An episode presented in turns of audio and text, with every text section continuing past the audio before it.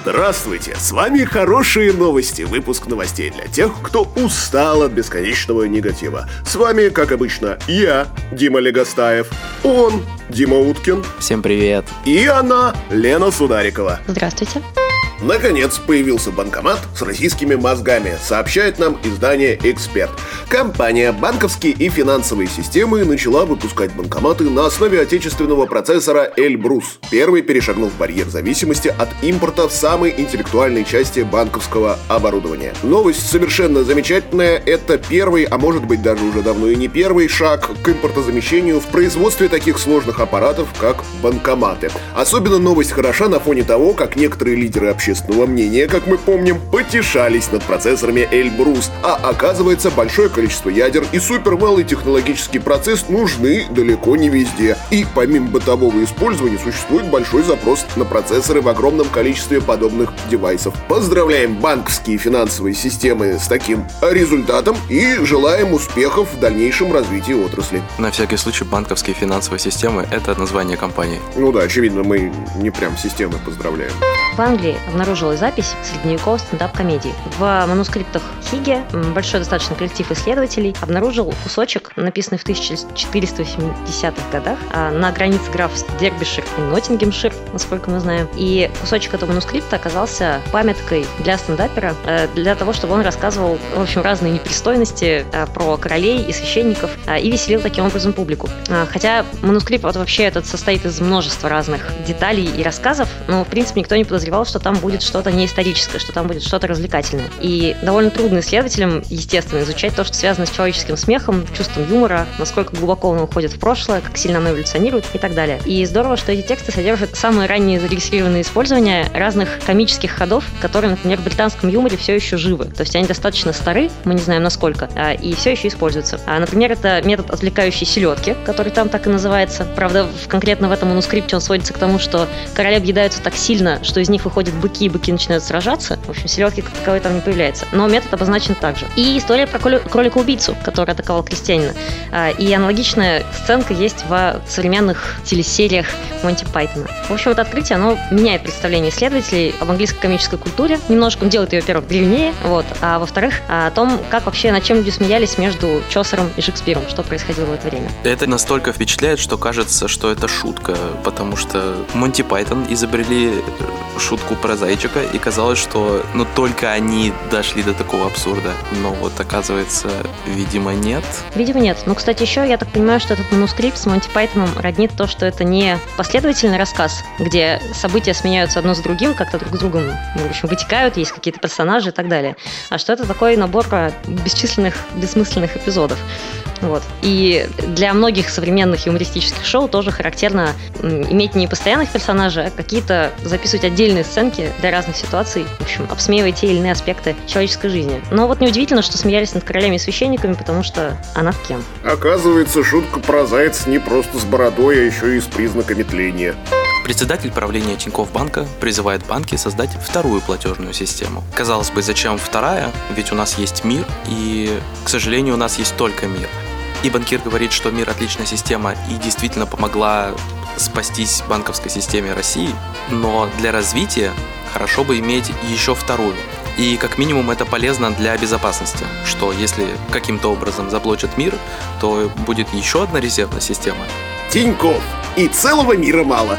Предположу, что ранее Тиньков были хороши в плане трансграничных переводов, то есть в Казахстан или в Армению переводили деньги через Тинькофф достаточно легко. А с появлением МИР у них стали появляться некоторые проблемы. И пока налаживают системы, как мы в прошлых выпусках рассказывали, с Турцией организовали пилотный проект, то Тинькову сейчас э, хочется предоставлять сервис получше, чем есть у конкурентов. Вполне себе хорошее желание. Ну, в целом, помимо очевидных проблем, появление второй платежной системы влечет за собой, э, а может быть даже и третий, э, влечет за собой появление различных проблем. А вы вот это вот принимаете, не принимаете, где-то ее провели, где-то ее не принимают и так далее. Есть очевидные преимущества, потому что в действительности невозможно уложить все яйца в одну корзину и очень нехорошо, когда все платежи в стране опираются на одну единственную систему. Э, опять же, появление второй, третьей, четвертой, десятой платежной системы обеспечивает здоровую конкуренцию, когда все участники рынка будут стремиться к развитию и к обеспечению э, большего и большего комфорта просто для того, чтобы э, остаться на рынке. Это очень хорошо.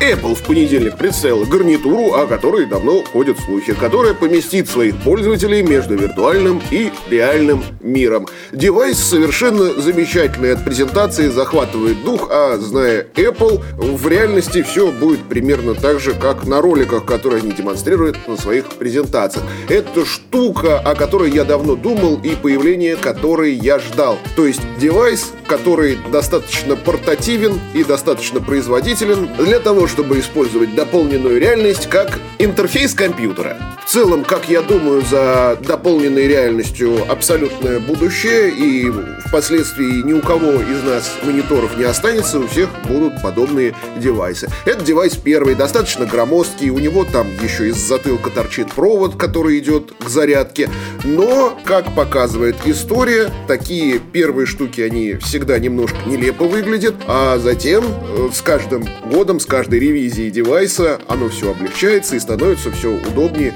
и удобнее. А при этом на эту новость уже успел отреагировать э, всем нам знакомый Марк Цукерберг – который сказал, что ничего такого в этой новинке нету, в принципе раскритиковал гарнитуру Vision Pro от Apple и заявил, что не видит в нашумевшей новинке конкурента. Для этих целей он э, созвал встречу со своими сотрудниками сразу по завершению презентации. Ну, то есть сразу видно, что Марку совершенно не бомбануло и никакого конкурента в плах он не видит. И вообще ничего особенного они не сделали. Алло, пацаны, у меня не бомбит. У, вообще ничего такого нет. Все нормально. Исследователи выяснили, как разные диалекты адаптируются к различиям в зубном ряду. Вообще, антропологи, археологи очень любят исследовать человеческие зубы. У них э, прочная эмаль, необыкновенно прочная, самая прочная в нашем теле ткань, э, и они хорошо сохраняются.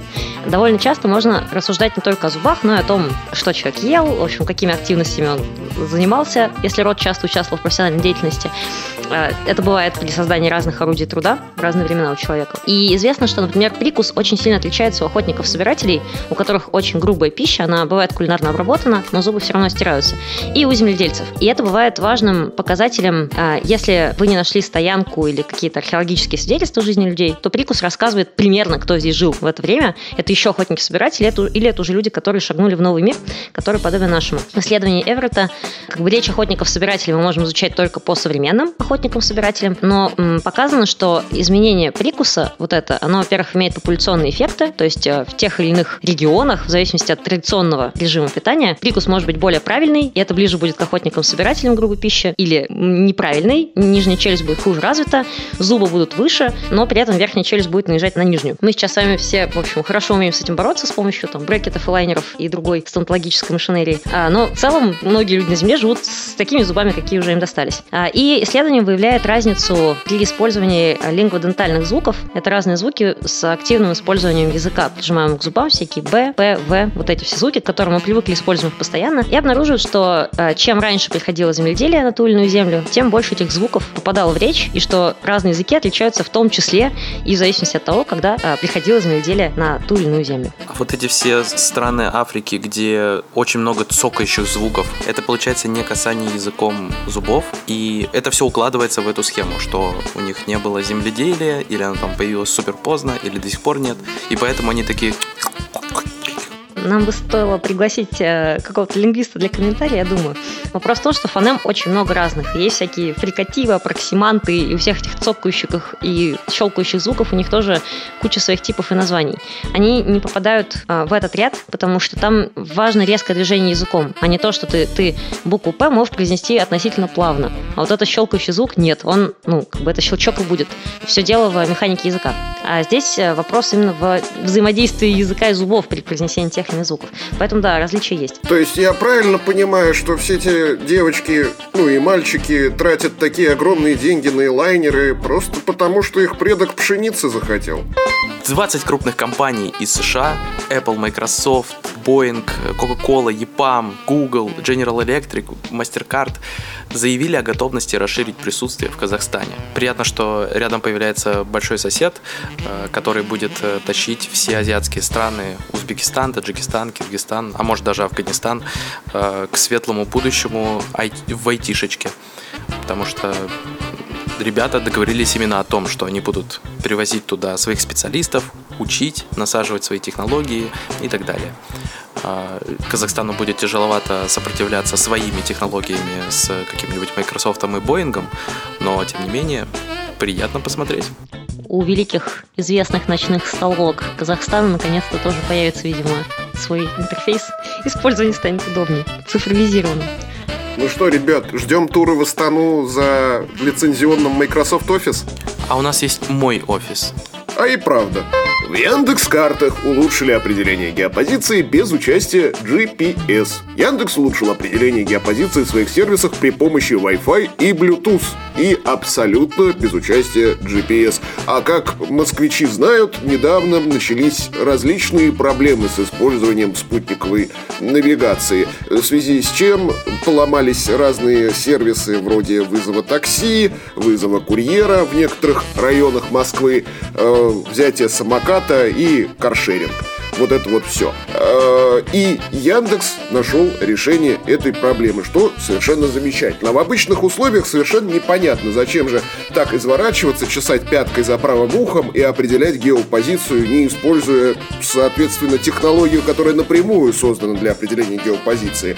А задача крайне интересная. И вот, оказывается, бывают такие ситуации, когда различные, э, назовем это, государственные системы и механизмы, даже, скажем, военизированные системы и механизмы могут э, спорить за канал связи и не давать гражданским пользоваться привычными услугами. Э, соответственно, появление вот такой дублирующей системы – это совершенно замечательно. Это хороший буст для развития подобного в дальнейшем. Всегда нужно иметь запасную тропиночку, по которой можно пройти. Отрадно слышать, как э, Яндекс быстро смогли внедрить такую систему, которая вообще-то влияет на их доход прямом смысле на миллиарды рублей. И, соответственно, наверное, поразительную премию получили люди, которые сделали это. Геномное секвенирование пациентов с редкой смертельной болезнью позволило найти лекарство, которое пригодится людям при лечении разных заболеваний, как аутоиммунных, так и дерматологических, не связанных с аутоиммунным происхождением. Исследователи провели полногеномное секвенирование для пациентов, которые страдают от системной склеродермии, от э, врожденного заболевания, которое сильно сокращает жизнь своего носителя и характеризуется образованием всяких чудовищных там, эпителиальных бляшек повсеместно и чрезмерного образования фиброзной ткани, соединительной, рубцовой, да, который мы привыкли после после серьезной травмы видеть ее, в общем, изредка.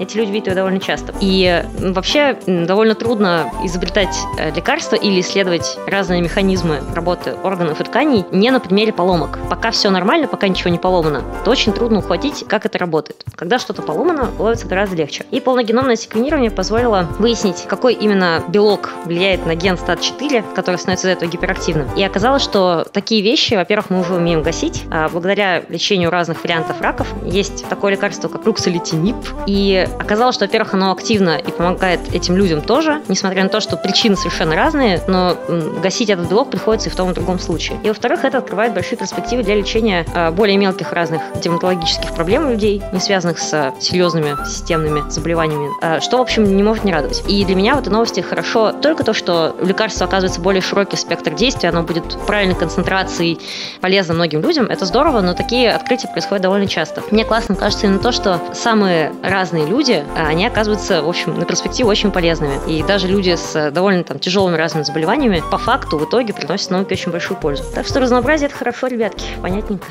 Беспилотные КАМАЗы прошли опытно-промышленную эксплуатацию. Настоящие беспилотники КАМАЗа. Там кабина та же самая, просто ее автоматизировали.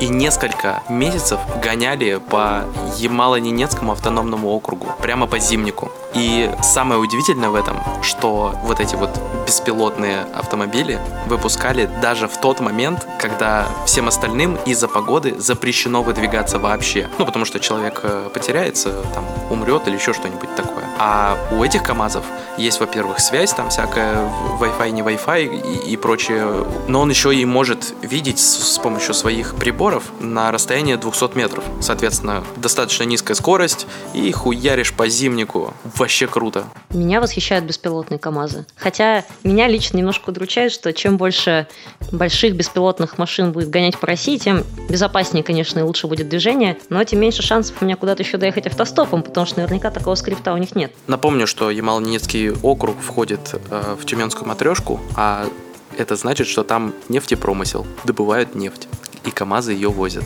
Ну, а пока КАМАЗ гоняет свои беспилотные грузовики по Ямало-Ненецкому округу, Яндекс запустил беспилотное такси в одном из районов Москвы. Первыми возможностью заказать беспилотные такси смогут воспользоваться пользователи, выражавшие желание принять участие в тестировании технологии и жители столичного района Ясенева. Ну, то есть пока по снежным пустошам гоняют КАМАЗы, Яндекс уже прям в столице гоняет свои беспилотные такси. В целом беспилотные автомобили тестируют уже достаточно давно, а вот теперь появились те самые беспилотники уже с абсолютно утилитарным назначением. Можно прям сесть и покататься.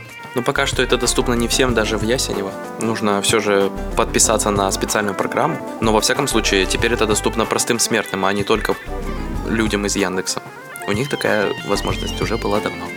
Сам Яндекс говорит, что робот-такси работают в тестовом режиме в районе Ясенева, как уже было сказано, каждый день с 7 утра до час ночи. Заказать поездку можно в приложении Яндекс.Го. Но, видимо, еще где-то нужно было подписаться и поставить галочку о согласии, использовать и протестировать такую технологию. Машинка, естественно, к вам приедет не одна. За... На соседнем сиденье будет сидеть э, человечек, который будет контролировать, что вся поездка проходит правильно.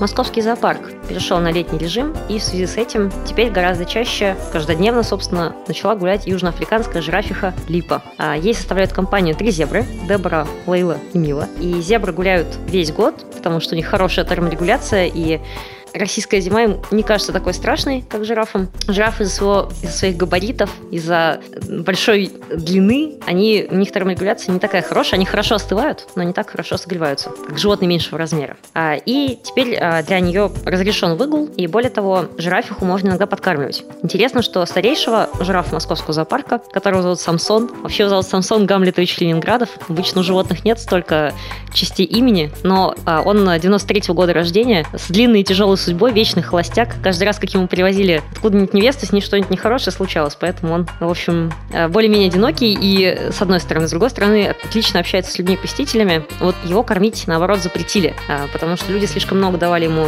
нетрадиционной совсем для жирафов пищи. У него начались трудности со здоровьем, сейчас он на строгой диете. А Липа прекрасно гуляет, приближается к людям. В общем, хотя для нее создано большое пищевое разнообразие в вольере, технически э, можно с ней позаимодействовать. В Санкт-Петербурге запущено производство металлоконструкций для фармацевтических производств. Дело в том, что фарме, да и вообще другим предприятиям иногда нужны чистые комнаты. И вот здесь ребята их и производят. Раньше не было? Раньше пользовались помощью иностранных коллег, а теперь создали свое предприятие. Будут производить до 6 тысяч квадратных метров чистых помещений. Кажется, как будто до хера всяким гемоцентрам, иммунным и прочим чистые помещения нужны. Э, самое замечательное в этой новости для меня то, что я поймал себя на мысли, что я уже устал от новостей о том, э, как мы что-то в очередной раз заместили. То есть таких случаев такое огромное количество. Поразительно для страны с экономикой, порванной в клочья уже практически два раза. С вами были Дима Легостаев, Дима Уткин и Елена Сударикова. Подписывайтесь на нас. Вконтакте, Яндекс.Музыка, Ютуб, Рутуб, Мейв. Все ссылки ждут вас в описании.